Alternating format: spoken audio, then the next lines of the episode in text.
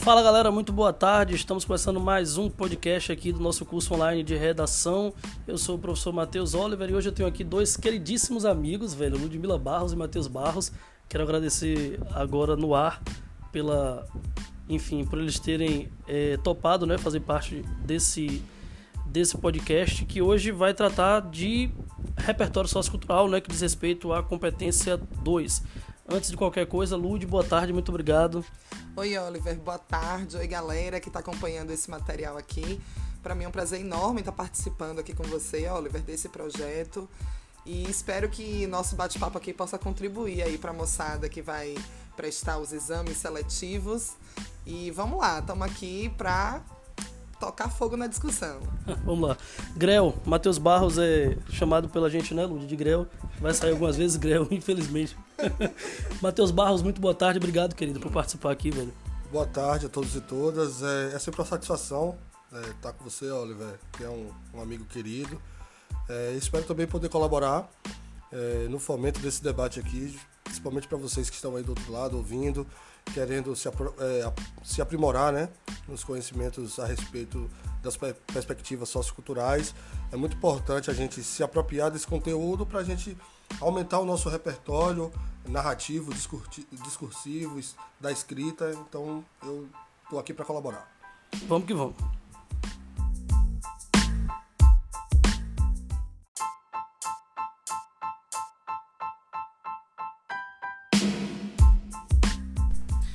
Bom, galera, para começar o nosso papo, é, eu estou ao lado de dois pensadores, né, velho, sobre a sociedade. E eu gostaria de saber o que, é que eles andam lendo ultimamente. Lud, vou perguntar primeiro o que, é que você anda lendo, Lud, e assim, que contribuições essa leitura sua pode trazer a análise sobre temas é, acerca do nosso Brasil atual. Uhum. Então, é, como nós somos professores, a, a leitura da gente é, é cotidiana, né, Oliver? É diária. E como eu também sou professora de história, leciono disciplinas de, de filosofia e sociologia, é, a leitura é uma ferramenta fundamental, né? Mas atualmente eu tenho lido muito sobre feminismo, basicamente sobre feminismo negro, né? Inclusive eu tô com um livro aqui da Djamila Ribeiro na mão, Quem tem medo do feminismo negro.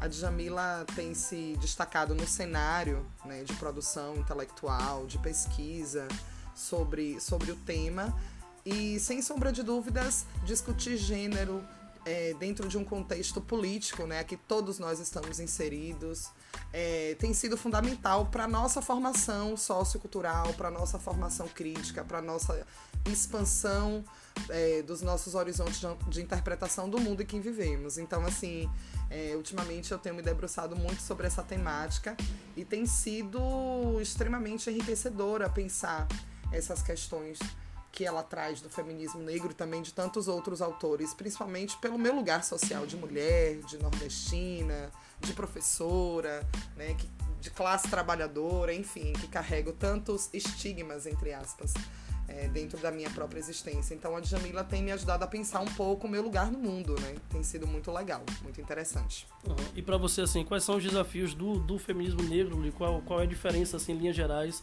entre o feminismo, né, essa, essa maneira genérica de, de, de citar o feminismo, o movimento feminista, e o movimento especificamente negro?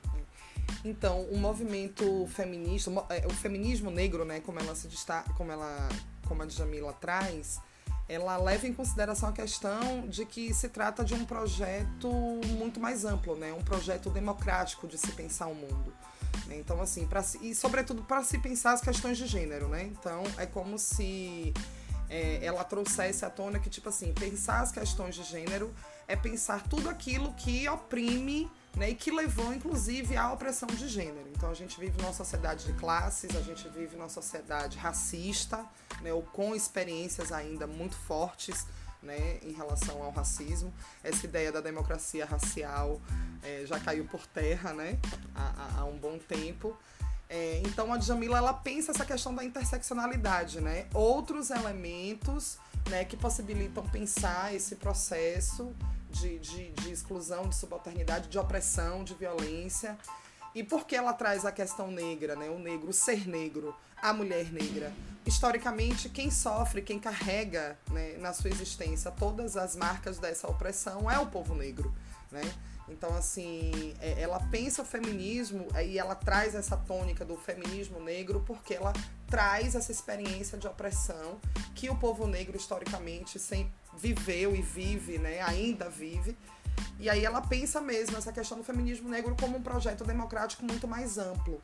Então, é, pensar as questões de gênero é, não é pensar só essa relação entre homem e mulher, né? mas é pensar toda essa relação com o mundo. E aí ela destaca a questão do negro porque, assim, é, o feminismo branco, a mulher branca, né? vou pensar aqui agora é, a questão da mulher branca, ela não traz consigo as experiências de opressão que a mulher negra traz, por exemplo. Né? É, historicamente, historicamente é, é, a mulher branca, o ser branco, não sofreu as opressões, não sofreu todo, toda a violência né, que a mulher e o ser negro é, carrega em si. Então, assim, é pensar questões muito mais profundas, né? Por isso que ela fala que não basta ser somente feminista, mas tem que pensar essas outras questões, porque essas outras questões estão aí é, é, escritas, né? Nas entrelinhas e até nas linhas mesmo da nossa sociedade. Então, ela tem me ajudado muito a pensar essas questões de forma mais profunda. Né? Aí tem uma, uma, uma fala dela é, que, inclusive, eu já indico pra galera. É, sigam a Djamila Ribeiro no, no Instagram, arroba Djamila Ribeiro 1. Ela sempre grava vídeos, Oliver, do IGTV, então são vídeos super didáticos, onde ela indica leitura, onde ela indica artigos que você pode inclusive usar pela internet, onde ela faz esse debate extremamente pedagógico, com uma linguagem bem, bem acessível. Né? E aí, é, uma das pessoas fizeram uma pergunta a ela, né? Falando assim, Jamila, por que esse destaque né, ao, ao feminismo negro e tal? Ela, aí ela trouxe essa questão de que o ser branco não traz consigo as marcas dessa opressão.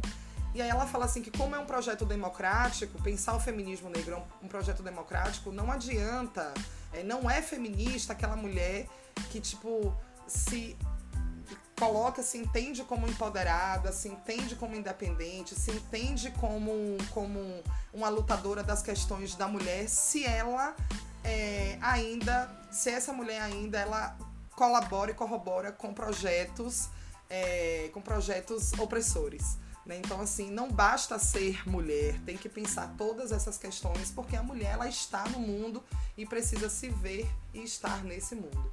Então eu indico aí a galera, essa leitura tem sido muito boa. Muito bacana e de uns anos para cá eu tenho visto é, pessoas com redações muito bem avaliadas no Enem citarem a, a, a Djamila Ribeiro. E você, Grel, o que, que tem lido ultimamente? Assim, Matheus Barros é um leitor, Ave Maria, assíduo, mas assim, antes de entrar no ar, a gente estava comentando aqui sobre dois livros com os quais ele está aqui, do Bio Churran, você quer comentar sobre eles, ou outras leituras que você anda fazendo aí ultimamente? É, eu gostaria, Oliver, mas é, só queria colaborar um, um, com um ponto que eu acho extremamente relevante para se discutir é, o feminismo hoje em dia, que está na ordem também que o feminismo negro ele é anti-essencialista. Eu acho que essa é uma perspectiva que vocês devem ter é, bem nítida, porque a gente caminha, a modernidade caminha para uma série de estratificações sociais, de marcadores sociais, de bandeiras é, no campo da luta política. E eu acho que, viu, Mila, você trouxe isso excelente e eu fiquei pensando como o feminismo negro ele é, é uma demarcação justamente para mostrar, olha, tem essas especificidades aqui e não, não é possível a gente é, caminhar para a suplantação dessas desigualdades de gênero sem a gente levar em consideração essas especificidades. E sobre essas especificidades, a gente compreender que é um marcador relevante dentro do nosso tempo, porque a gente tem percebido, não, principalmente a partir da questão de gênero, LGBTQI, enfim, toda, todas essas novas narrativas que reivindicam, que reivindicam esse lugar no espaço no tempo, nos quais reivindicam a partir das lutas políticas. Então é, é bem legal a gente pensar é, justamente essas posições. E essa é a grande, é a grande, digamos assim, entre várias aspas, sacada do movimento feminista negro que traz justamente essas especificidades. rapidinho. E, e, é interessante a gente pensar que o feminismo negro, ele, ele abarca essas outras categorias, eu não sei se, se é a palavra correta, né? Mas a galera LGBT, né? Então, assim, pensar o feminismo como um elemento realmente amplo de se pensar, de ser e de estar no mundo. Agora, antes mesmo de você falar dos seus livros, Greu, uma coisa que, que é, sempre me, me, me toca é, por mais que isso pareça óbvio, Lud, dizer o que significa cada uma dessas coisas, porque para um aluno de ensino médio, por exemplo, né, os alunos do curso online, é, ora estão no ensino médio, ora estão né, concluindo, ou já concluíram, fazem pré-vestibulares, enfim. Eu, eu ainda acho importante, infelizmente, explicar o que é feminismo para para as pessoas, né? Assim, em época de fake news, em época de, não é, de tantas deturpações do, dessas questões todas, tem muita gente que confunde. Então, assim, ah, o feminismo é aquele grupo de mulheres que que quer que querem, né? O grupo de mulheres que querem andar com, com, com os peitos de fora, é isso que é feminismo, enfim. O, o que não é feminismo a gente já sabe, mas o que é feminismo, assim, você, se sente à vontade para dizer? Então, vou falar aqui, né? É, o feminismo, na verdade, é, é, é, um movimento, é uma prática, é uma forma de pensar o mundo, né? E de, se, de estar no mundo que busca cotidianamente, Oliver, uma, uma igualdade de direitos né, civis, falando, falando extremamente de forma bem institucional, né? Então, assim, é, é, é, a luta mesmo por, por direitos, né? Direitos civis, direitos institucionais, direitos de ser e estar no mundo. Né? A gente sabe que, a, falando especificamente sobre a sociedade brasileira, a gente foi construída, a nossa sociedade foi construída a partir de princípios patriarcais, no qual o homem ele sempre esteve em lugar de superioridade, né, de privilégios né, em relação à mulher. E historicamente, como a gente foi, foi pensado, como a nossa sociedade foi construída a partir desses princípios patriarcais, que vem desde o nosso processo de colonização, né, que vem já de, de uma tradição europeia, inclusive. É o nosso processo de colonização, ele é marcado por, por esse patriarcado, né, por essa família patriarcal colonial que vem para cá. Então, é o senhor de engenho, é o senhor de escravo. Quem é essa mulher? Essa mulher da casa grande é aquela que está ali né, para viver somente para a família, para os filhos, né, para, para as atividades domésticas. Né? Então, assim, é, é como se historicamente esse modelo ainda insistisse em existir Sendo que já estamos no século XXI, o mundo já, trans, já se transformou, as pessoas já se transformaram, né? enfim, a, os modos de se produzir já, já sofreram transformações. Então, o feminismo, é, nesse contexto, é um, um, exercício cotidiano de luta, é uma, é, é, é uma luta também organizada, né? enquanto, enquanto movimento social também, vale ressaltar é, que busca justamente essa igualdade de direitos, né? Eu, eu sempre costumo dizer, as pessoas confundem muito, ah, porque as feministas, eu também sou professora, eu tô na sala de aula, então meus alunos falam muito isso. Ah, pró, mas as feministas não gostam dos homens, né? Tem nos homens o arqui-inimigo. E aí eu costumo dizer assim, que é, essa é uma inverdade. O que as feministas, o que as mulheres feministas não gostam e não, tem, não devem gostar mesmo é do patriarcado né? Essa noção de que é, subjetivamente, culturalmente, o homem tem privilégios, né? E isso está inserido de forma quase que natural, naturalizada. Os discursos, né, é, são, são extremamente preconceituosos em relação à mulher, são violentos em relação à mulher, são opressores em relação à mulher. E o problema não é a questão do homem, o gênero masculino, o homem em si, mas a formação cultural que todos nós estamos inseridos, que é o patriarcado, que historicamente sempre colocou esse homem em lugar de vantagem, de privilégio em relação a mulher. Né? Então, a nossa luta é justamente sobre, é, é, sobre, é sobre isso, né? a luta feminista é sobre isso. E isso, como eu falei, acontece nas esferas públicas, né? os movimentos sociais, as organizações que estão pensando isso, dentro de uma esfera intelectual também, que é muito importante. Eu, por exemplo, eu comecei a pensar assim, a necessidade da gente ler leitoras, né, da gente conhecer mais mulheres que estão escrevendo. Então, isso é um exercício também feminista de pensar um outro olhar. e na esfera do cotidiano, das pequenas relações. Né? A gente precisa realmente estar, estar é, lutando né, contra essa superioridade masculina que o patriarcado implementou dentro da nossa própria construção social, cultural e tudo mais. E assim, é, essa, essa, eu sempre também costumo dizer aos meus alunos que um pensamento feminista ele não deve ser exclusivamente feminino, tá? O pensamento, a, cerne, né? A gente pode ter é, essa. Porque o feminismo é uma visão de mundo, entende? O feminismo é uma visão de mundo que entende as pessoas né, num lugar de, de igualdade, né? De gênero, de civil, enfim. Então eu sempre costumo dizer assim que para a gente derrotar esse patriarcado, claro que o protagonismo dessa luta é feminina, o protagonismo dessa luta parte da experiência do ser mulher, de ser mulher, porque somos nós que sofremos as mazelas né, do machismo, do patriarcado. Mas esse projeto feminista é um projeto também que deve abarcar todo mundo. Né? Esse olhar de, de, de igualdade sobre as coisas, sobre as pessoas, deve ser abarcado por você, que é homem, por você, enfim, pela, pela comunidade LGBT, enfim, por todo mundo. Então, trocando em miúdos, feminismo seria isso, né? Essa luta cotidiana, institucional, no campo do político, do privado, do público, da gente lutar contra esse patriarcado e lutar pela igualdade de direitos de gêneros, de existir, né? Eu costumo dizer que é lutar pelo direito da existência.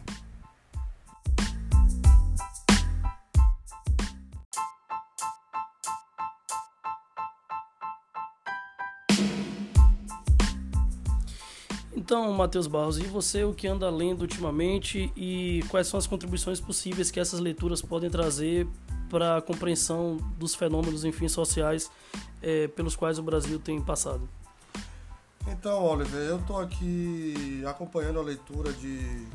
Eu não sei falar o nome dele muito, não, você que sabe melhor que eu. Eu acho que é Byung-Chul Han. Byung-Chul Han. Byung-Chul Han ele é um, um filósofo sul-coreano mas é, é, radicado lá na Alemanha, né? Então ele tem, vem de uma escola alemã de pensamento. E por acaso eu, eu vi, um, um, vi um colega meu comentando a respeito do livro dele e acabei comprando e achei muito interessante. Né? É, basicamente são dois livros que eu estou acompanhando, Sociedade do Cansaço e Sociedade da Transparência, que traz um debate muito contemporâneo, muito atual no que diz respeito a, vou elencar, a duas, dois pontos interessantes. O primeiro ponto é sobre, é, por incrível que pareça, sobre é, a saúde mental na contemporaneidade. Ele vai partir dessa ideia de por que estamos mais depressivos hoje em dia, né, e vai fazer uma análise é, econômica e social a respeito de como a, a gerência dessa sociedade ou as formas de relacionar estão impactando sobre nossa saúde mental, sobre nossa economia sentimental. E o outro segundo ponto, ele vem tratar a respeito de um fenômeno que é bem, bem particular e bem, bem é, fomentado nos dias de hoje, que são as redes sociais. Basicamente no livro da Sociedade da Transparência. Então, é, a gente, o autor vem pensar como o espírito moderno, ele é um espírito que traz é, no seu cerne a ideia de verdade e da busca pela, verdade, de como o pensamento científico é um pensamento que está pautado na ideia de desvelar as coisas, ou seja, a busca da verdade é uma categoria muito importante para a gente pensar o espírito do nosso tempo, né? É, inclusive, se a gente for pensar é, esse método de desvelamento da verdade tão, tão buscado pela ciência, a gente vai também compreender como a própria ciência colaborou para a hierarquização de saberes, ou seja, hoje a gente sabe, todo mundo que sabe isso, tem noção de que quando um, um cientista fala é uma coisa, o senso comum é um lugar que é, é, mais menosprezado, o conhecimento religioso, apesar dessa disputa, ainda assim no campo intelectual, é um conhecimento que às vezes não é levado em consideração. Enfim, então pensar como é construída essa verdade, e aí a gente já pode pensar também é, no Foucault, que é um outro autor francês que, que vem, vem mostrar de uma forma também é, como essas verdades são construídas, essas narrativas são construídas a partir de relações de poder, ou seja, É, o próprio é, filósofo sul-coreano, ele acaba citando alguns sentidos. Foucault, faz até uma crítica, enfim, mas ele vem falar sobre, olha, como é interessante a gente viver uma sociedade da transparência pautada no acúmulo e na criação de, de, de, verdades cotidianamente a partir dos meios de comunicação e como ao mesmo tempo esse lugar, esse espírito pautado na busca pela verdade produz tantas não verdades. Né? Então esse vai ser uma questão que, que, que vai permear muito o pensamento dele e pensando de uma forma prática é, e cotidiana para nossas vidas, aí para a gente pensar também é, o nosso dia a dia, a gente pode pensar nas fake news, né? Como é, o pensamento do autor ele vai mostrar que, olha, a gente está tão preocupado, nosso uma das principais características do espírito do nosso tempo é a busca pela verdade, mas ao mesmo tempo a gente está produzindo, produzindo não verdades o tempo todo. Eu acho que esse debate da fake news cabe muito bem quando a gente for pensar esse espírito do nosso tempo. Fala assim, olha, é, tanta produção de fake news acaba embaçando, digamos assim, é, fazendo com que a gente precise repensar esse, esse, esse, essa fomentação e essa busca pela verdade. Então, além disso, ele vai falar sobre a sociedade do cansaço, que é uma, perspectiva muito mais é, é, pensando nossa produtividade como sujeitos no nosso tempo, como isso tem impactado na nossa saúde mental, né? É, como as ideias motivacionais, como essa produção de, de trabalho hoje é muito mais pautada na própria autogerência, ou seja, nós somos sujeitos agora gerentes de nossas vidas, ou seja, um processo em alguma medida é, pautado na ideia de que os sujeitos são empresas agora, ou seja, você tem que gerir a sua vida e isso aí isso aí vai de encontro ao segundo ponto da rede social e a rede social seria justamente essa vitrine, né? Se a gente for pensar da sua empresa. Então a gente tecer essa crítica e essa reflexão a respeito dessas práticas tão comuns, tão cotidianas que a gente tem, como postar uma foto, fazer um comentário, né? Então é muito, é muito legal a leitura porque nos traz é, diversas perspectivas para pensar é, diversos comportamentos individuais e coletivos do nosso tempo. Então perceba, a gente vive um, um, um, o que ele vai chamar, o que o próprio, aí é um outro autor, Lipovetsky, que vai falar, é, vivemos a era do homos críticos, ou seja, é, hoje estamos sobre o baluarte da Revolução Francesa, da igualdade, fraternidade e liberdade, ou seja, em algum sentido, isso internaliza o espírito do nosso tempo e as pessoas é, se sentem autorizadas a qualquer momento a emitir é, opiniões a respeito de diversos, é, diversos casos sociais, digamos assim. Olha, gente, eu não quero que vocês pensem que eu sou, eu acho que isso é ruim, né? Eu acho que não é, não, não é essa pegada, tipo assim, ah, então eu não posso falar se eu não entendo. Não é isso que a gente está discutindo. O que a gente tem que discutir aqui é justamente são os processos e a qualidade desse debate. Né? É óbvio que eu, eu, eu acredito que a democracia e é, a democracia da forma que foi produzida nos dá esse espaço e essa liberdade. Quando o Lipovetsky vai fazer a crítica do Homos Críticos, né, ele vai salientar que vai acontecer aí uma disputa por essa, por essa opinião. E você vai ver isso muito transparente a respeito, por exemplo, do nosso cenário político atual, bem polarizado, ou nas próprias redes sociais, onde as pessoas se sentem autorizadas a falar o que bem entender e o que bem querem. E aí dentro desse bojo, dessa discussão, aí você percebe que vai emergir dessa, de, dessa flexibilização das opiniões, preconceitos, é, relações de poder.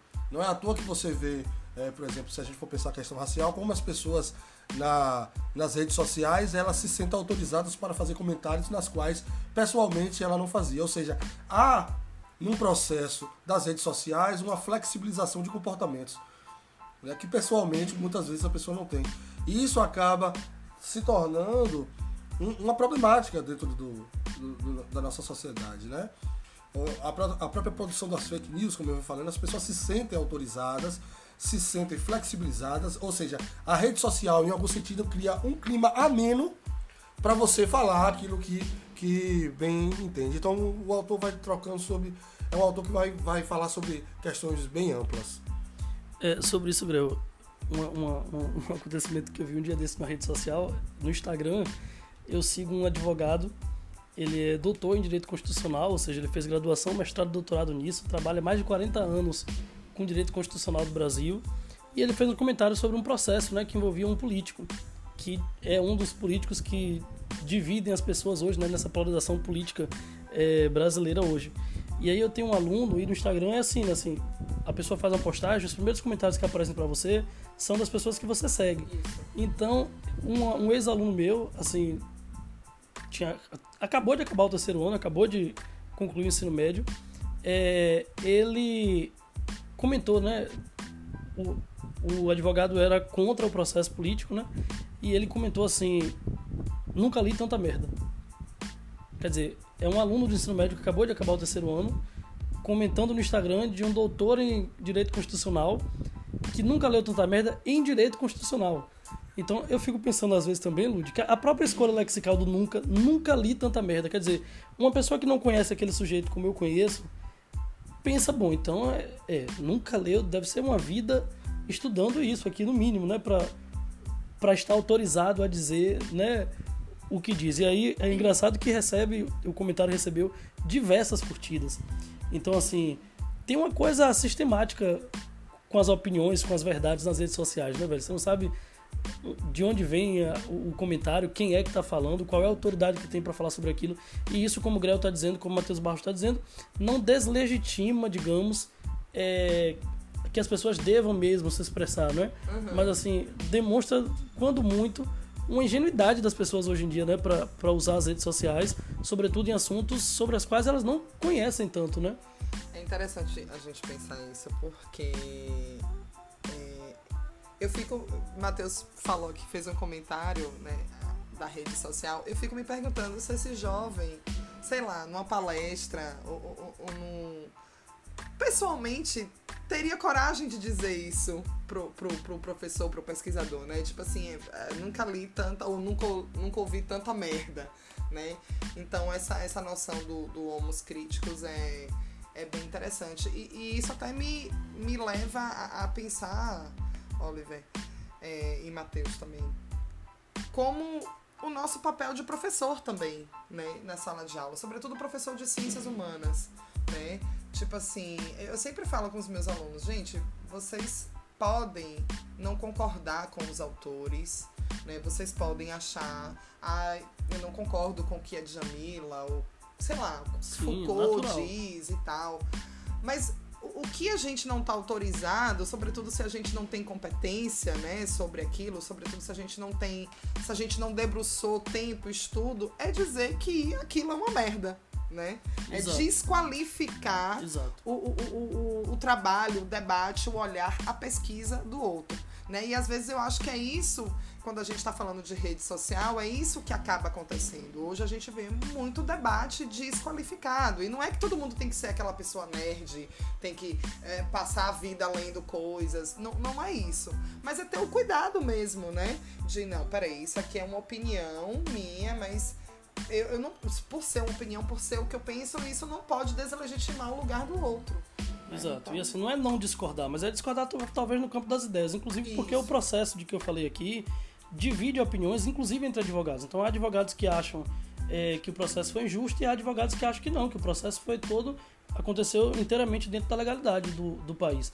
O que a gente não pode é cair nesse fla-flu, porque a política no Brasil hoje virou um fla-flu, né? E é inevitável num podcast que discute as questões do Brasil atuais discutir política, né? Uhum. Enfim, Greu queria falar. Então, é, inclusive a gente pensar essa ideia do Lipovetsky aí que a gente acabou tá permeando aqui, desse homos críticos, né? É, entenda que o posicionamento não é um posicionamento também de hierarquização dos saberes. Né? Eu acho que não é, é, isso, não é isso que a gente está querendo falar. A gente compreende, sim, eu, a gente parte desse princípio de que as pessoas têm a capacidade cognitiva, de inteligência para opinar muito sobre qualquer determinado assunto, óbvio. Agora eu acho que a gente também tem que fazer uma reflexão no que diz respeito ao nosso lugar de fala. Né? Eu acho que são é, são dois posicionamentos diferentes quando a gente vai, vai comentar. Uma coisa é a gente se colocar no lugar de buscar a verdade, que você se coloca num lugar tipo, não, olha, eu não sei disso, então a partir disso é, eu vou fazer uma série de questionamentos para que eu possa aprender. E o segundo lugar é um lugar no qual você já percorreu esse, esse, esse lugar. Eu fico muito, muito, muito abismado porque há um embaçamento total a respeito disso. E às vezes eu fico me perguntando enquanto a gente, enquanto sociólogo, um cara que, que debruça-se sistematicamente a respeito é, de procurar noções inteligíveis ou processos metodológicos para compreender os comportamentos sociais e coletivos. E eu falo assim, pô, é, é o que Bourdieu, aí a gente vai trazer Bourdieu aí, que fala, as pessoas estão fazendo o tempo todo uma sociologia espontânea. Óbvio que é necessário a gente ter essa sociologia espontânea, mas a gente não pode deixar é, o labor de lado. Um historiador, ele se debruçou sistematicamente para aquilo. Eu não estou falando do resultado da pesquisa, tá, gente? Às vezes o resultado é bom, às vezes o resultado é ruim. Eu estou falando sobre o processo. Eu acho que o que está acontecendo, principalmente as redes sociais, é muito sintomática nisso, é um apagamento do processo. Né?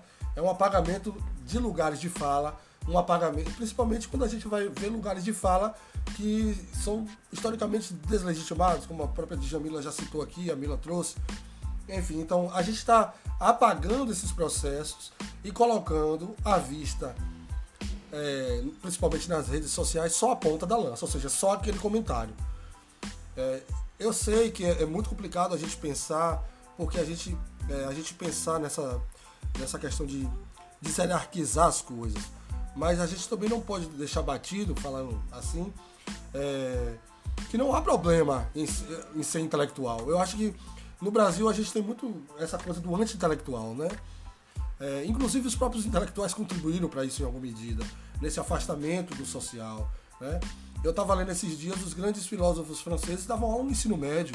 O próprio Sartre foi para o o próprio Foucault, o próprio Eric Robersbaum, enfim, uma série de autores. Thompson também. Thompson, então uma série de autores estavam colados, literalmente, em práticas educacionais muito mais voltadas a uma formação educacional. Porque, querendo ou não, quando você chega na universidade já, vocês que estão é, pleiteando isso aí, enfim, você vai chegar com uma certa carga já, um certo conhecimento, um certo repertório, isso mesmo. Então, eu acho que é, a gente tem que partir desse princípio, do princípio de compreender os processos. Por que aquele sujeito está falando aquilo? É, e, e, também derrubar, e aí é, a perspectiva neutra que a ciência também trouxe e que não, não há possibilidade de uma neutralidade. Pelo menos esse é um posicionamento intelectual que eu tenho. Né? Então, na hora de vocês construírem a redação, é, eu acho tem que ter uma certa neutralidade no que diz respeito à formatação e à construção do texto, mas defender um ponto de vista no, no qual estejam embasados cientificamente em narrativas coerentes. Eu acho que é, esse é o caminho que a gente tem que seguir por mais que o seu ponto de vista seja discrepante do meu. Esse não é o debate. O debate é que a gente entenda um processo, Perfeito. que a gente construa essas narrativas de forma de uma forma metodológica transparente e pautada em alguma coisa. Não dá para você chegar apenas, me perdoe o, o, o, comentário, chegar lá e vomitar o que quiser nas redes sociais, porque acontece muito isso. Então a gente tem que é, pensar, é, aí eu vou usar um outro autor, como o próprio Guides, né, essa reflexividade esse comportamento social que vai sistemático de refletir suas próprias práticas. Né? É mais ou menos isso.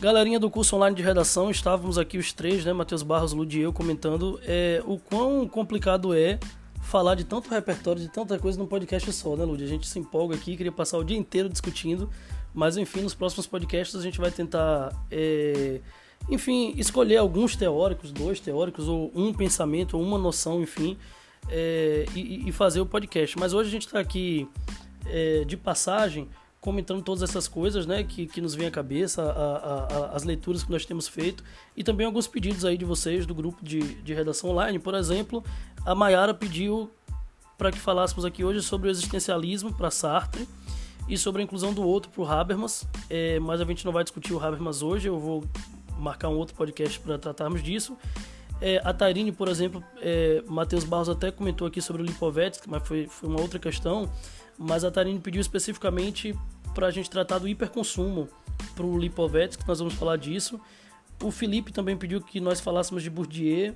O Carlos Rafael pediu que discutíssemos aqui a questão da liberdade de expressão para o John Stuart Mill. Bom, eu espero que dê tempo hoje, mas não dando, nos próximos podcasts aí da semana que vem a gente volta a falar dessas questões. Eu tenho, Lude e Matheus Barros, muitos alunos que vão fazer agora Baiana de Medicina. É um vestibular, obviamente, né, exclusivo de medicina, e todas as ciências ali cobradas é, tratam especificamente dessa área do conhecimento. Então, a prova de português é, solicita que você interprete questões né, é, de interpretação de textos sobre textos de medicina ah, os temas da redação são sempre voltados para a medicina, para reflexões sobre que tipo de medicina se faz hoje no Brasil, que tipo, de que tipo de medicina nós precisamos hoje no Brasil, enfim. Então, os temas são todos voltados assim, Matheus. É, por exemplo, a necessidade de uma medicina menos biologicista, é, uma, a necessidade de uma medicina mais humana. Imagina, no século XXI a gente pediu uma medicina humana, né? Quer dizer, devia ser uma coisa óbvia, né? E, até os vestibulares pedem que a gente reflita sobre medicina humana, enfim. É, a necessidade de uma medicina mais voltada para o bem social, para o bem coletivo, é, menos economicista, menos biologicista, uma medicina mais holística, né? menos. Como é que eu posso dizer isso? Que, que, que corte menos o ser humano em, em partes, né? que seja menos fragmentária nesse uma sentido. Uma mais sensível, né? Também. Acho que de, de, modo geral, uma medicina mais sensível. Exatamente. Os temas todos giram em torno disso. E aí queria saber a opinião de vocês. Assim, a gente tem até uma convidada especial aqui da área de saúde, se ela quiser daqui a pouco vir falar um pouco sobre isso, ela está convidada também. Mas, Matheus, como é que você pensa? É, sua dissertação, Matheus hoje faz mestrado em Sociologia, mas a sua graduação fez um cotejo, né? O seu TCC da graduação fez um cotejo é, com a questão de saúde. Fica à vontade para explicar isso para a gente. Então, pessoal, é, é, realmente, Oliver, na minha graduação eu, eu me debruçava muito sobre o fazer psiquiátrico, né? Que dentro do campo da medicina é, é uma atuação que tem um histórico bastante interessante para a gente compreender relações é, de poder, relações sociais. Para a galera que está fazendo, que, que, quer entrar, que vai entrar no, na questão da medicina, nos vestibulares e posteriormente no curso, a contribuição que eu posso dar muito mais vai para uma análise sociológica, histórica, sócio-histórica, digamos assim, desse processo que é importantíssimo para vocês repensarem não só a prática de fazer a prova, mas repensarem a própria atuação dentro, né, quando vocês estiverem lá. Então, se a gente for pensar, se a gente for ver e pensar um pouco a respeito do conhecimento da medicina, e aí eu vou partir, estou partindo de um livro chamado O Nascimento da Clínica, de Michel Foucault, a gente vai perceber que o pensamento da ciência, e agora em específico da medicina, é um pensamento voltado para uma inicialmente para uma nosografia. O que é isso? É, dividir para conhecer. Ou seja, o que, Grau? Desculpa. Nosografia. Nosografia. Isso. Dividir para conhecer. Ou seja, é, é, um movimento dentro da própria ciência que ele fala assim: olha, a gente não compreende o todo, em algum sentido, então vamos especializar. Então começa a surgir as especializações, né? E aí ele vai fazer um amarro junto com a biologia, né? quando a biologia começa a categorizar as plantas, é, é, todo tipo de ser vivo tal. E há um procedimento muito parecido no que diz respeito a esse pensamento nosográfico no surgimento da clínica. Né? Então tem um capítulo interessantíssimo no, no livro que, ele que Foucault vai falar, abra-se os corpos, né? Ou seja, é, é uma relação que está permeada por relações de poder naquela época, ou seja, a medicina ela vai surgir como um campo de poder se vocês sabem, a medicina não era legitimada dentro do seio social, né? Ela vem surgir a partir também de uma revolução burguesa é, e do avanço da ciência e do progresso como ideologia dominante. Então a medicina ela vai disputar esse campo de sabedoria com diversos outros saberes, religioso, senso comum, enfim, etc, etc. Então, é, quando as pessoas, é, quando a gente pensa a medicina hoje em dia, a gente tem que pensar ela dentro desse contexto histórico que é um contexto histórico inicialmente nosográfico, e hoje ela faz a própria crítica, fala assim, como produzir uma medicina menos invasiva, como você falou, né? É, uma medicina que respeite cada vez mais as particularidades de cada sujeito, né? Então a gente precisa pensar a medicina justamente como esse, como essa relação de saber, uma relação de saber que está interligada com, com, com outros saberes, com outros campos da sociedade. E aí, voltando a esse ponto do nascimento da clínica, do nascimento desse fazer médico, a gente compreende que esse fazer médico ele foi pautado justamente nessas disputas políticas e disputas de poder. Né? E nesse sentido, a gente enxerga hoje é, como a medicina ela é um, um, campo de conhecimento hierarquizado, ou seja, o médico hoje é uma boa profissão é, e a gente pode ver isso refletido no, na questão econômica, são os que ganham mais. E não só isso, e aí pensando até no próprio Bourdieu, no capital social que o médico tem, simbólico que ele tem. Né? Então, é, níveis de prestígio, a gente pode, pode avaliar a partir de níveis de prestígio. Qual é o nível de prestígio que o médico tem e qual é o nível de prestígio que um assistente técnico tem. É, dentro do campo da administração, por exemplo. Então você perce, percebam que o conhecimento médico ele, é, é, ele vai crescendo a partir dessas disputas políticas e na verdade ele acaba por atender uma expectativa do espírito da modernidade que é de valorização à vida e, e de combate às nossas mazelas. Perceba, pessoal. O espírito moderno ele é pautado em algumas características, né? É, a ideia de é, extrapolação das nossas potencialidades como seres humanos está totalmente pautado no espírito da modernidade, ou seja, os avanços dos conhecimentos técnicos, é, o avanço das, da transformação da natureza é algo direcionado para pensarmos a nossa vida humana como extrapolação de potencialidades. Ou seja, a modernidade vem com a promessa de que viveremos mais, que acabaremos com nossa desigualdade, que a liberdade, fraternidade e igualdade, vamos pensar lá na Revolução Francesa. Então, a medicina ela se atrela fortemente a esse discurso, e em algum sentido ela dá esse, esse respaldo, porque quando ela vai descobrir o antibiótico, etc., uma série de questões que a própria medicina vai vai nos dar, ela acaba se atrelando e acaba ganhando esse capital social e simbólico de prestígio muito forte. E isso a gente pode ser é sintomático no dia de hoje, né? Alguns autores vão falar, como o próprio Levi Strauss vai falar, é, é, os médicos são xamãs da sociedade moderna. Ou seja, é aquele que detém uma verdade na qual foi construída a partir dessas relações de poder. E diga-se de passagem, não uma relação de hierarquização desse saber. Tanto que dentro do campo da saúde, o médico é o que detém. Se você for pensar em enfermagem, é a me menos, fisioterapia, fonoaudiologia, a própria psiquiatria dentro desse próprio campo. Aí pensando já o próprio campo médico, que é algo que eu estudei mais afinco, ele vai pensar a psiquiatria como uma, uma sub-área um pouco mais desprivilegiada. Justamente porque a, a psiquiatria não deu as respostas nas quais o próprio, a própria medicina se colocou a dar. Enfim, então pensar a medicina no dia de hoje, pensar sócio-historicamente a medicina de hoje, é pensar suas raízes, né? É pensar como esses problemas se colocam agora para a medicina.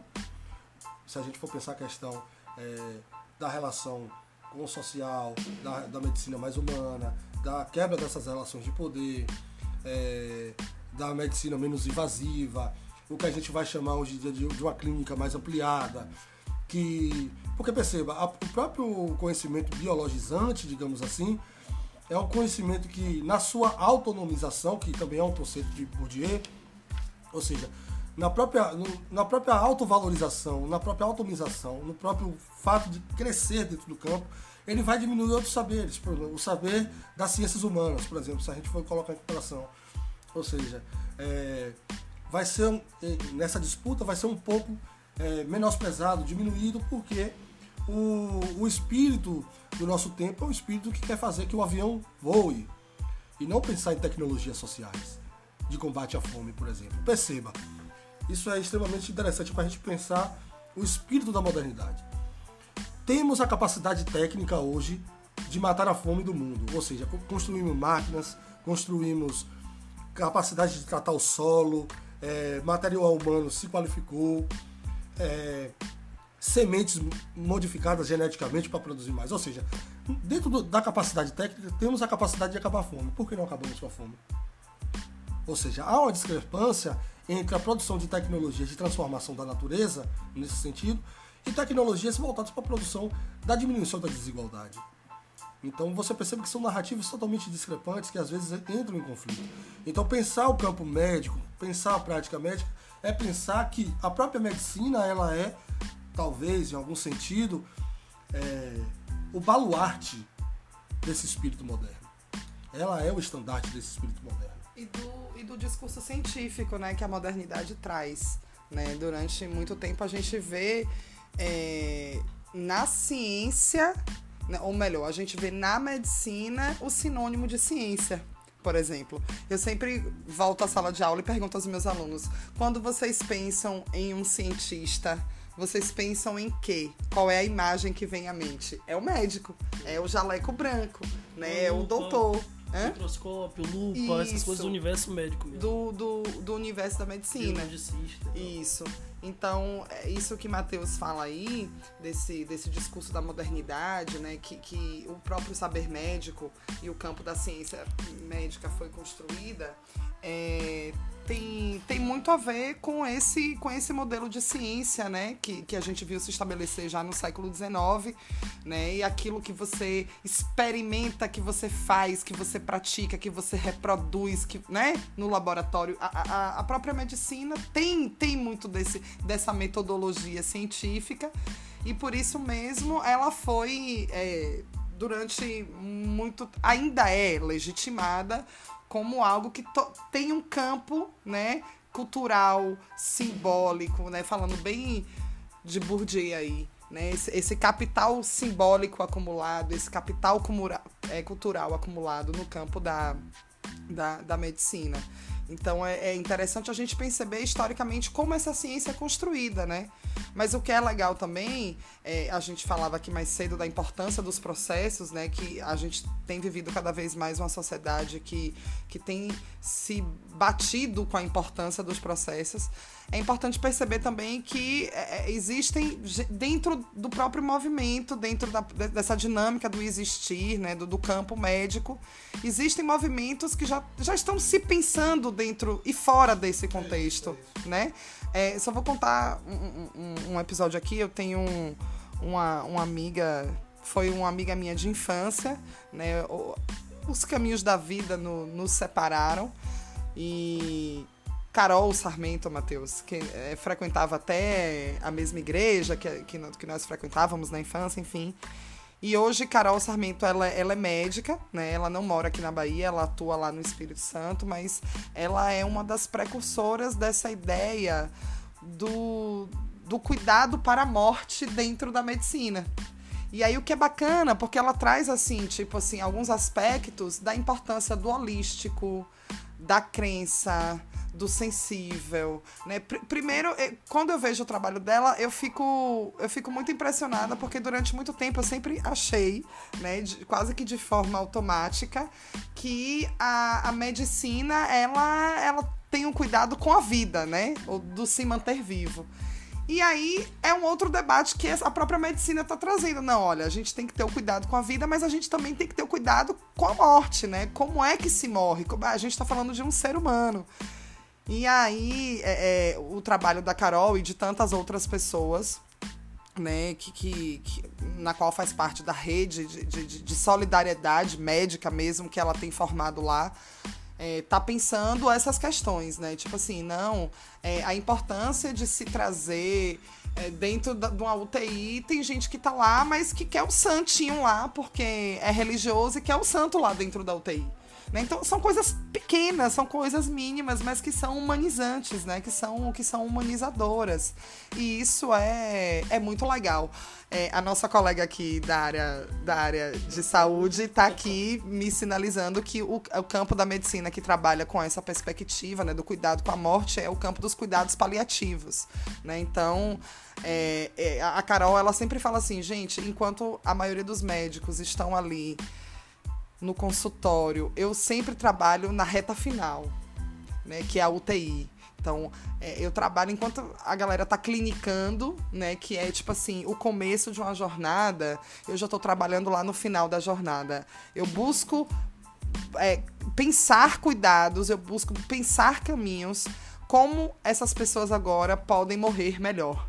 Né? Então, assim, é, é, interessante a gente pensar essas questões no campo da medicina e esse movimento mesmo, né? Como a medicina ela surge, a galera aí que vai fazer a Baiana de Medicina é bom se inteirar um pouco desse discurso, desse debate, como, em que contexto né, histórico, social, o campo da ciência médica ela surge, como ela se estabiliza, como ela se coloca, né, frente a outros saberes, frente a outros campos de conhecimento e já pensando um, um, um, como é que eu poderia dizer, um retromotor disso tudo, pensar que já existem movimentos que já questionam, que já pensam esse próprio estabelecimento do saber médico. Matheus estava aqui com a mãozinha, passar para ele aqui. Então, gente, duas coisas só pra gente finalizar, eu acho assim, esse debate. A primeira coisa é que a crítica se tese, mas pelo amor de Deus, é, o agente médico, o médico, não é uma crítica ao sujeito, homem ou mulher médico, né? Às vezes quando a gente fala de relação de poder, muitas, muitas vezes a gente pode confundir, ah, então tá sacrificando o médico, o médico não presta, não é nada disso. É bom deixar a gente, a gente deixar isso bem nítido e transparente. É o que o próprio Bourdieu vai falar, são os usos sociais da medicina. É isso que a gente tem que questionar. É óbvio que os médicos são é uma categoria extremamente trabalhadora, importante para, para o nosso processo e nossa sociedade moderna. São homens e mulheres que detêm é, relações de conhecimento importantíssimas para para a vida na atualidade e é óbvio que a gente não, não, não menospreza isso de forma alguma. O que a gente acaba é, fazendo é, é justamente a crítica no sentido desses usos sociais e que pode ser entendido para qualquer campo do Sim, conhecimento, claro. né? O uso social do saber médico, o uso social do saber intelectual do professor, o uso social do saber do mecânico, né? Isso é, isso pode ser pensado em várias esferas. A segunda questão que eu queria que vocês pensassem, e aí como pessoas que estão é, predispostas a ingressar nesse campo, é justamente uma crítica à ciência entre distanciamento e aproximação com seu objeto, entre aspas, de estudo. Né? Durante muito tempo, a, a, a medicina e a ciência como um todo pregou que só é possível ou passível de fazer ciência quando se há uma neutralidade, um afastamento daquele objeto. Ou seja, é, aquele objeto está lá, eu estou aqui, então eu estou sem as pré-noções, digamos assim. E aí as ciências humanas a antropologia, a própria história, a sociologia, vem questionar essa neutralidade. E eu acho que isso impacta também o campo médico, entre outros campos de saberes, inclusive o nosso próprio campo, para pensar assim, até que ponto essa neutralidade é possível, até que ponto essas pré-noções são possíveis, ou seja, há um debate aí, inclusive dentro do campo médico, das práticas médicas, sobre essa aproximação. Uhum. Né? De pensar esse sujeito mais próximo, como é que vai produzir essa ciência é, com, com essas relações de afetação, já que esse, esse objeto, entre aspas, está muito mais próximo. Enfim, então isso é um debate também que tem que ser travado.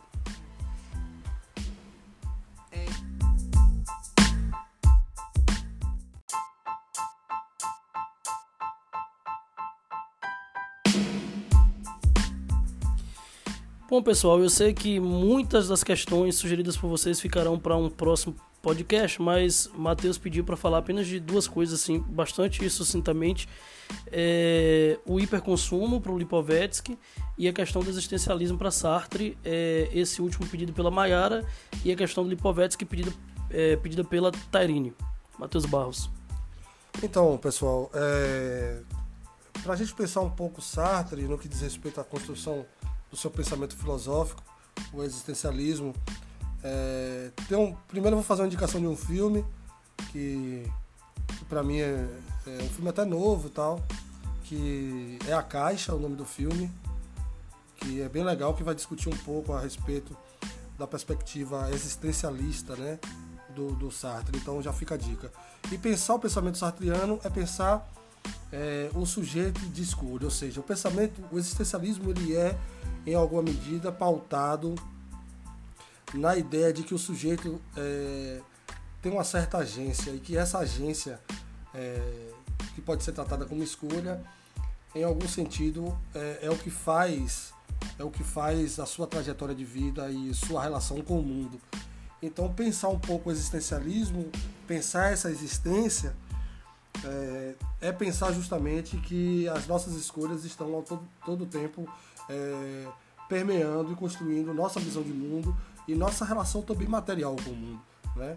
Então, Sartre era um filósofo muito, digamos assim, amplo, né? ele não era só filósofo, ele estava no campo da literatura também, do teatro, é, inclusive dentro do campo da política, muito forte, atuando muito forte. Inclusive teve vários embates com o próprio Foucault, enfim, que depois vai ter algumas críticas a respeito do existencialismo. Mas o existencialismo, ele, ele também tem que. A gente tem que pensar os pensamentos em seus tempos também, né?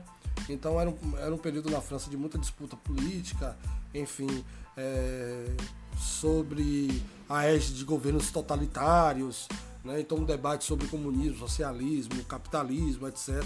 E o pensamento de, Freud, de Freud, desculpe, de, de Sartre é, é, um pensamento também muito voltado para isso. Eu não sou muito entendedor do, do Sartre, mas eu faço essa indicação desse filme e faço a indicação também de um livro chamado, um livro pequeno dele, que é bem introdutório assim, é, o existencialismo não é humanismo, né?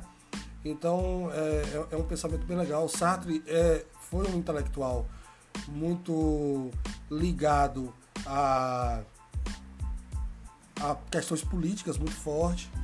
Então ele, ele, ele tinha essa participação muito forte. E falar uma curiosidade também que o Sartre já teve em Feira de Santana. Então ele, ele veio com Simone de Beauvoir aqui. É, eu não vou lembrar a data, o próprio historiador Clóvis Ramayano me mostrou uma foto uma vez. É, com a, ele era muito amigo de do, do, escritor Jorge Amado, então passearam pela Feira de Santana muito tempo atrás. Só uma curiosidade. Então é isso. É, sobre Lipovetsky, eu faço a indicação de um livro, é um livro que eu tenho. Tá aqui é na mão dele agora. A Felicidade Paradoxal, ensaio sobre a sociedade do hiperconsumo. Ele também é um filósofo lá francês. O que eu acho bem legal para pensar o hiperconsumo de Lipovetsky é pensar que o consumo hoje ele é, é em, algum senti em algum sentido, ele vai falar muito disso, um consumo hedonista. Em outras palavras, é pensar o hiperconsumo a partir da extrapolação dos sentidos. Então, e aí eu vou dizer por que ele está falando isso. É, vamos pensar de forma prática. É, categorias artesanal, gourmet, categorias como feito à mão, é, sabores únicos, etc, etc. É totalmente um consumo pautado para extrapolar, ou seja, provocar cognitivamente a melhor sensação que você tem. Aí pensando na base do corpo, né? Então o que, é que ele vai falar? Olha, é, perceba, na França, que é o lugar que ele, que ele estuda, é, o, o, o, francês de classe média, ele, o que é que ele gasta mais dinheiro? Ele não acumula mais dinheiro, ele gasta em viagens. Ou seja, toda essa ideia do espírito de viagem, de conhecer novos lugares, e aí eu vou falar de forma bem sucinta, é o consumo pautado na experiência. Então a gente vai ver isso o tempo todo hoje na contemporaneidade, a experiência única, é, você vai tomar uma cerveja artesanal, é uma experiência única de tal lugar, é, você vai comer um, uma coisa que só tem determinado lugar, então o hiperconsumo é nesse sentido é essa produção hedonista de consumir aquilo que vai ter uma extrapolação dos sentidos. Né? Então, é, na verdade, a felicidade paradoxal é justamente ele vai fazer um contraponto que também com as questões de saúde mental até, ou seja, nós consumimos mais, é, consumimos com mais qualidade e, e, ao mesmo tempo a gente vê as taxas de depressão cada vez mais, é, cada vez maiores, né? Digamos assim. Então, pensar o hiperconsumo, pensar a sociedade do hiperconsumo é pensar essa sociedade que se torna, se torna cada vez mais consumista, não a partir do aumento de uma produtividade, que é isso importante, é o contraponto até a Marx, é a partir de um, de um, de um consumo introjentado, internalizado nas nossas capacidades cognitivas. Isso é um deslocamento fantástico para pensar o consumo hoje. Né? Ou seja, é, não está literalmente só conectado com a capacidade de produzir, você de produzir mais, mais. Hoje a gente tem uma ideia de produzir é, melhor, né? Enfim, pensando aí também, claro, uma classe média europeia, né, onde ele está escrevendo isso.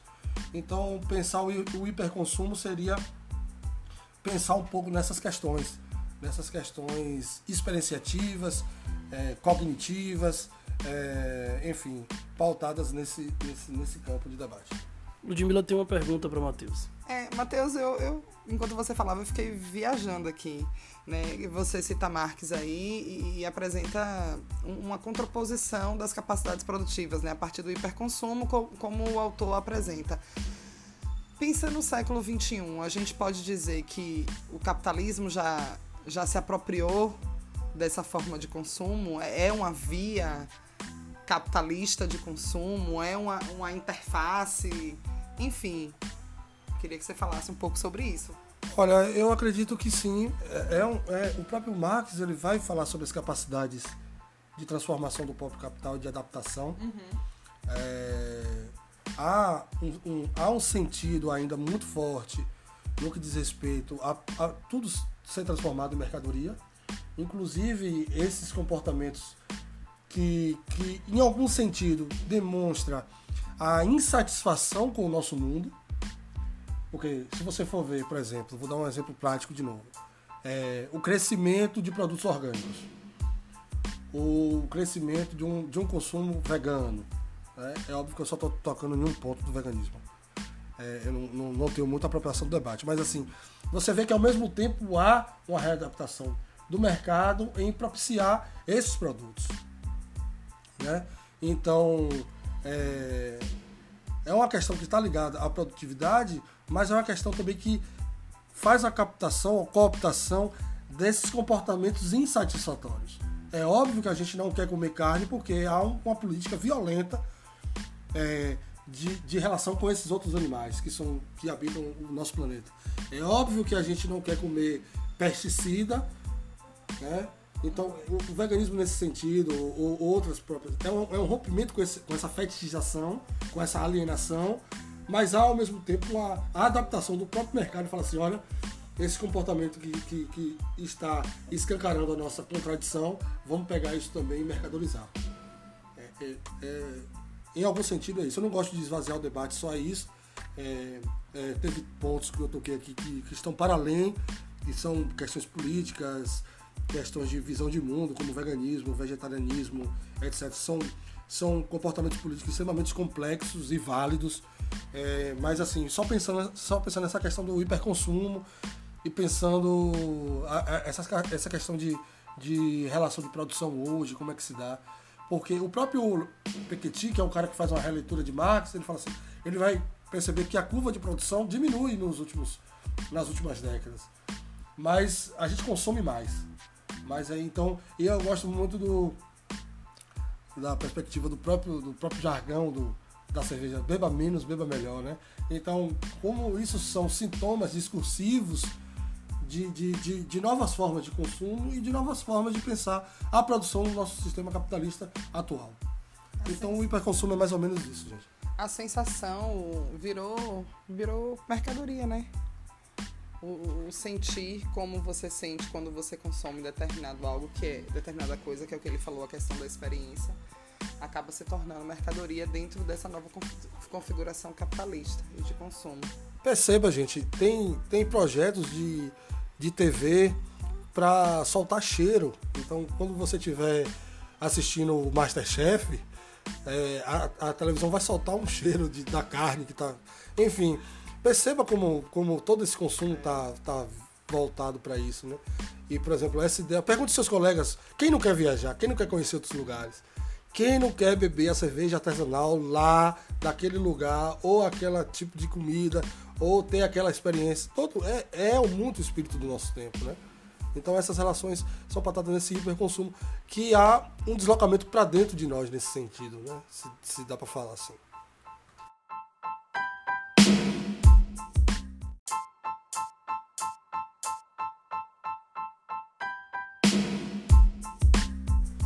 Então, galera, eu falava aqui fora do ar, rapaz, que eu vou viver a vida inteira e não vou agradecer a esses dois sensacionais pensadores, Matheus Barros e Ludmila Barros, que por acaso são irmãos, viu, galera? Eu não os convidei porque eles são irmãos ou porque eles são meus amigos, não. Eu os convidei realmente porque quando eu penso em pessoas para discutirem a situação do Brasil e os fenômenos sociais do Brasil, eu sempre lembro desses dois que por acaso são meus amigos e por acaso são irmãos.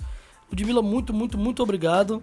Manda aí seus, é, manda aí a sua energia para a galera que vai prestar os próximos vestibulares.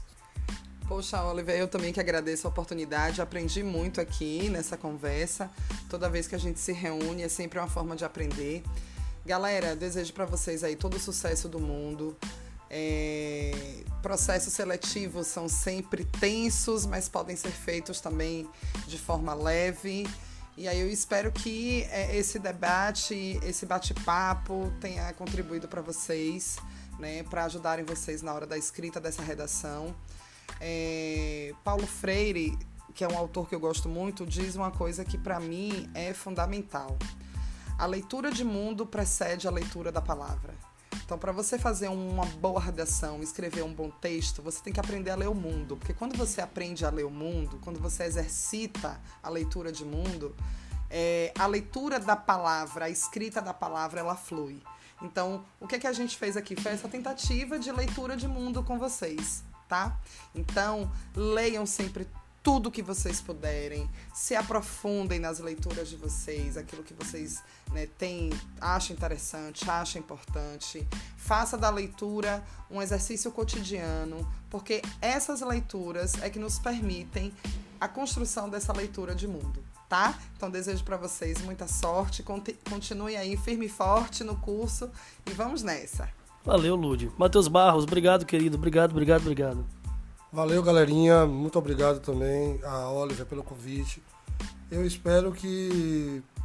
Eu sempre gosto de ser a pessoa que vai provocar. Então, eu acredito que o que a gente falou hoje são provocações no sentido positivo da palavra, que possa enriquecer o repertório de vocês na hora de construir é, as redações, na hora de pensar esse mundo, como o Ludmilla estava falando, é, que é muito importante.